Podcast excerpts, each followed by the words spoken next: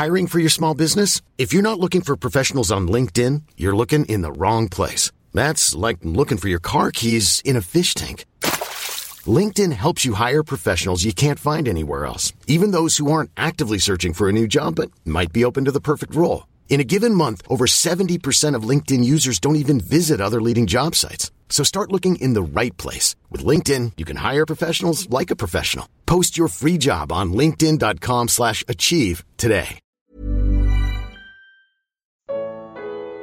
Como a cristandade se tornou habitação de demônios. Segunda parte. Apocalipse 18. Comentário de Mari Persona. E aqui na- nessa Babilônia, a gente vê que o que atuou nela desde o princípio foi o desejo do homem, do ser humano, de ser grande. O primeiro a construir uma cidade foi Caim. Ah, lá em, em Gênesis, a gente pode até abrir. E Babilônia é a grande cidade, mas a cidade surge em Gênesis capítulo, capítulo 4, versículo 17. E conheceu Caim sua mulher, e ela concebeu e teve a Enoque. E ele edificou, na verdade aqui, ah, eu creio que é Caim, né, que edifica a cidade. E ele edificou uma cidade e chamou o nome da cidade pelo nome de seu filho Enoque. Aqui surgem duas coisas. Surge a cidade, como uma maneira do homem firmar sua, seu pé no mundo, deixar de ser um, um errante aqui, e também o hábito de se dar nomes de pessoas a cidades, a monumentos, a ruas, a tudo mais, para marcar o nome da pessoa. Tem um versículo até no Antigo Testamento, no, não sei se é em Provérbios, que fala, dão, dão os seus nomes às cidades, às suas cidades. O homem faz assim, fincar bandeira no mundo porque ele quer ser o senhor desse mundo. Mas essa essa tendência, ela vai se agravar lá em Gênesis mesmo, no capítulo 12,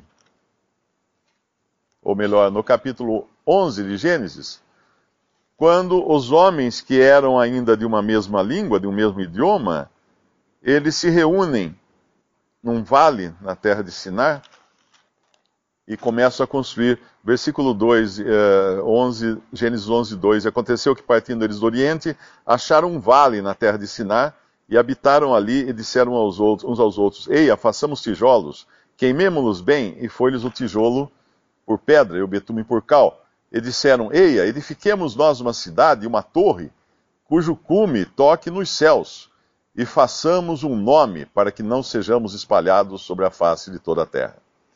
Na verdade, seria uma coisa insólita uh, um, um, grupo de pessoas construir num, num vale uma torre que atinja os céus. Eles deveriam construir no pico de uma montanha. Estaria mais perto, né, por assim dizer. Mas aqui o que eles querem, na realidade, é fazer um nome, é desafiar Deus, é dizer: nós somos os senhores da terra. Esse atingir os céus, eles realmente conseguem. Conseguem quando? No nosso capítulo de, de 18 de Apocalipse. Da mesma forma como eles conseguiram o seu intento de chamar a atenção de Deus lá em, ao construir em Babel. Babel significa confusão, e Babilônia deriva o nome de Babel. Lá em, em Gênesis, cap, em Apocalipse capítulo 18, no versículo 5 diz: Porque já os seus pecados se acumularam até o céu, e Deus se lembrou das iniquidades dela. Então Babel chegou realmente até o céu, só que agora é a Babilônia a grande cidade, a, a, a cristandade construída para ser terrena e morar na terra e ter aqui na terra a sua bandeira fincada. E ela acabou de ser destruída no capítulo 17, justamente pelo, pelo poder civil, aquele com quem ela, em quem ela achava que dominava, ela dominava por um tempo, mas que a derrubou e comeu suas carnes. E no versículo 7 fala bem o espírito dessa Babilônia. Ela diz: Não sou viúva. Estou assentada como rainha, no final do versículo, e não sou viúva, e não verei o pranto. A igreja, ela, a cada domingo, nós lembramos o Senhor e anunciamos a sua morte. E sentimos falta dele. Porque esse é o sentimento de uma viúva. Ela sente falta daquele que morreu. Nós sabemos, obviamente, que o Senhor ressuscitou, está vivo nos céus, mas nos foi legado uma, uma, uma celebração, que é a celebração da morte desse que é o noivo da igreja. Então, o sentimento da igreja nesse mundo não é um sentimento de quem está reinando aqui agora, de quem é rainha. Muito pelo contrário. É o sentimento de quem está ainda longe do seu esposo, que foi morto e partiu para uma terra distante e aguardando ele voltar. Mas Babilônia não tem esse sentimento. A última coisa que ela quer é que o esposo volte, porque vai estragar a festa. E essa festa é descrita, uh, principalmente no final do, do, do, do capítulo 18, quando uh, descreve tudo que ela desfrutava aqui antes de ser destruída, né? E agora os próprios comerciantes, os mercadores lamentam. Por que lamentam? Porque eles ganhavam tanto dinheiro com Babilônia e nem eles sabiam disso.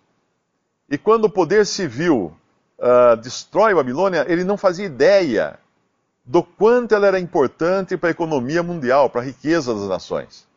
Hoje nós não fazemos ideia. A gente ouve muito falar de dinheiro relacionado à religião e tudo mais, mas se de um momento para o outro as, as religiões cristãs desaparecessem, o impacto disso na economia do mundo seria muito grande.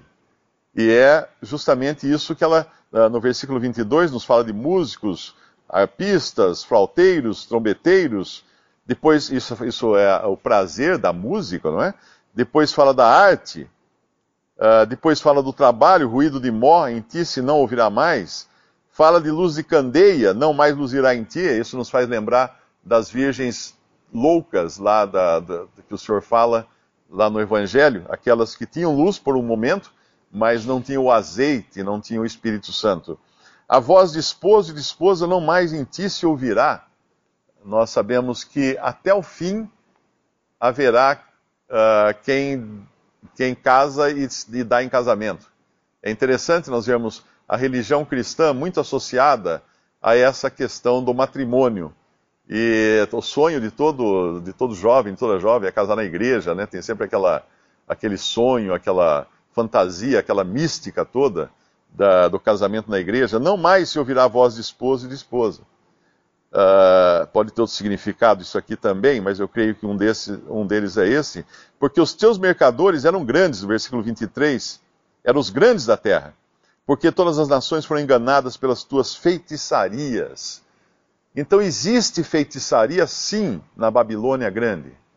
Ela sim uh, encanta os homens, ela sim engana os, os homens, ela sim usa do poder de demônios como nós vimos que eles estão lá aninhados nos seus ramos para enganar os homens. E o que ela pensa dos homens, na verdade? Essa que buscou sempre ser rica, essa que tem, sempre teve o, amor ao dinheiro, ao poder, a ser grande na terra. Ela pensa o, o menos possível dos homens. Cristo Jesus veio ao mundo para salvar os pecadores, por seu amor pelos seres humanos. Mas essa Babilônia a grande tem amor pelos seres humanos? Não. Basta a gente ver na lista de, de mercadorias que os mercadores vão chorar porque agora ninguém mais compra suas mercadorias. Uh, que mercadorias são essas? A lista começa no versículo 12 com mercadorias de ouro. Porque essa realmente, esse realmente é o maior valor aos olhos do homem natural, o ouro, o metal precioso, e também é o maior valor aos olhos das religiões cristãs. É o ouro é o dinheiro, é o ponto de a Polícia Federal ir atrás agora de igrejas que estão lavando dinheiro. Porque o ouro é importante. E aí vem uma lista de mercadorias: prata, pedras preciosas, pérolas, seda, madeira, marfim, uh, vai descendo em, em, em, valor, né? Chega no ferro, no mármore, perfume, cavalgaduras, mercadorias de cavalos e carros, e por último na lista, corpos e almas de homens porque o valor que Babilônia dá aos homens é o pior valor possível. Ela usa os homens, ela vende os homens, ela vende seus corpos, ela vende suas almas, visando o ouro, visando aquilo que está em primeiro lugar na lista dos mercadores. E essa é, esse é o triste fim. E qual é a, a ordem dada aqui, que ainda vale para os nossos dias? É a do versículo 4. Ouvi outra voz do céu que dizia: Saí dela, povo meu, para que não sejas participantes dos seus pecados, e para que não incorras nas suas pragas. A associação a qualquer coisa que seja voltada a, ao ganho material nesse mundo em nome da religião é, uh, é iniquidade, é corrupção, é, é até crime, né? Como a gente já está vendo hoje nos jornais, é até crime. Porque saiu do propósito que Deus tinha para a igreja, de ser a noiva pura de Cristo, aquela que, que estava aqui em humildade, deveria estar aqui em humildade, em pequenez, uh, não querendo ser grande, não tendo uma reputação para zelar ou para defender, porém aqui aguardando a, a vinda do seu, do seu noivo amado. Na descrição de, de Babilônia e também do seu aspecto romano, que o irmão citou também uh, no capítulo anterior, Uh, é claro que existem muitas evidências, evidências até demais, de estar relacionado a Roma e a igreja romana, que sempre se declarou como sendo a igreja, a noiva de Cristo. Aquela que, obviamente, uh, se assenta em luxo, em espécie, sempre dominou sobre as nações, sobre os reis, coroou reis e continua coroando reis também até hoje essa, essa Roma que dos papas e tudo mais. Mas uh, é, é, sempre bom lembrar, porque antes que algum protestante fique contente com isso, que lá em Apocalipse capítulo 2, quando a gente lê do, das sete cartas no seu sentido profético, nós vamos encontrar na quarta carta de Tiatira, a partir do versículo 18, uh, realmente o período de Roma, da Igreja Católica Romana, que se estende até os tempos atuais, e contra a qual foi dito no versículo 21, dei-lhe tempo para que se arrependesse de sua prostituição, e não se arrependeu. Eis que a porei numa cama sobre os que adulteram, e sobre os que adulteram com ela virá grande tribulação, se não se arrependerem das suas obras. Então, isso aqui já Deus havia previsto um juízo sobre esse falso testemunho da igreja. Mas uh, o que nós conhecemos por protestantismo, que tem seu início no capítulo 3 e é representado pela igreja de Sardo, uh, não deixa, não escapa disso também, porque no que é dito à igreja de Tiatira, tem uma, uma citação no versículo 23: Ferirei de morte a seus filhos Uh, eu acho que tem alguma tradução que fala suas filhas, se não me engano. Porque, na realidade, todos, todo o sistema religioso uh, da reforma protestante uh, é decorrente da, da Igreja Romana, da Igreja Católica. Foi uma reforma para tentar reformar a Igreja Católica e, como não conseguiram, se pulverizaram então em diferentes seitas e denominações e igrejas que são filhos, são, são satélites de Roma. E a tendência é que esses filhos sempre se aproximem mais, porque os objetivos são os mesmos, não é?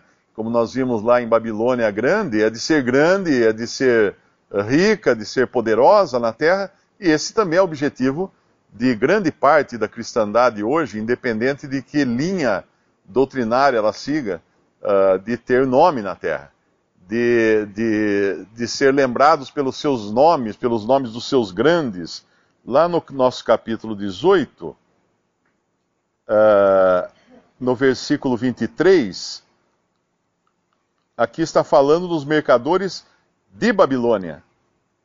Porque os teus mercadores eram os grandes da terra. Aqui está falando de homens grandes, homens poderosos, homens com poder de mudar governos, homens com poder de, de influenciar na política, na economia, uh, poder de declarar guerra esses homens. Esses homens estão onde? Estão na grande Babilônia. Esses homens hoje estão na grande cristandade também, que obviamente nós também fazemos parte dela. Não estamos, uh, não estamos imunes a essa corrupção que se abateu sobre todo o testemunho cristão na terra. Mas sempre esse, objetivo, esse foi o objetivo, ser grande, ser grande. Basta alguém uh, ir a alguma igreja, chamada igreja, né, de homens, para ver o quanto a personalidade é exaltada, como a personalidade é dignificada, como existem prêmios, existem premiações para os melhores, para os maiores, para os mais importantes. Uh, nada disso nós vemos na, na sã doutrina. Pelo contrário, uh, até, João, até João Batista, quando ele viu o Senhor Jesus, o que ele falou? Importa que ele cresça e eu diminua. Esse devia ser o espírito de cada cristão. Importa que ele cresça, que Cristo seja, Cristo esteja debaixo dos, dos holofotes e não o homem.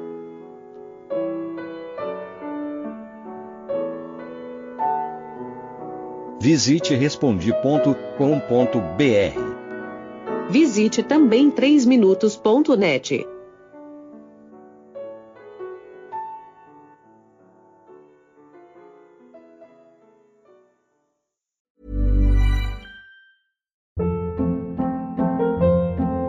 Hold up. What was that? Boring. No flavor. That was as bad as those leftovers you ate all week. Kiki Palmer here, and it's time to say hello to something fresh and guilt-free. Hello Fresh. Jazz up dinner with pecan-crusted chicken or garlic butter shrimp scampi. Now that's music to my mouth. Hello Fresh. Let's get this dinner party started. Discover all the delicious possibilities at hellofresh.com.